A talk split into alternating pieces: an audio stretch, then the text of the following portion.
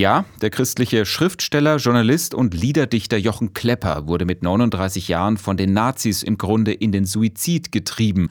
Mit seiner jüdischen Frau und seiner Stieftochter sah er keinen anderen Ausweg mehr und wollte so der drohenden Deportation zuvorkommen. Für alles gibt es einen Ausweg. Nur für die Juden in Deutschland nicht.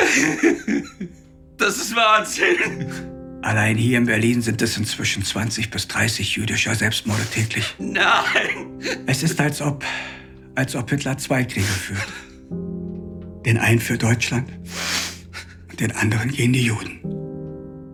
Also ich muss sagen, der Film ist definitiv kein Popcorn-Kino, erinnert mich eher an ein Theaterstück. Er spielt fast nur in der Wohnung der Familie Klepper und man kriegt ja hautnah und sehr intensiv auch mit, wie die Lage immer enger und beklemmender wird. Da verschieben sich sichtbar sogar Wände und Decke und machen den Raum so immer kleiner. Auch gibt es immer wieder Ausflüge in die Gedankenwelt von Jochen Klepper. Der Film spielt da ja recht künstlerisch auf mehreren Ebenen und das Ende ist dann so traurig wie vorhersehbar und lässt mich als Zuschauer betroffen zurück.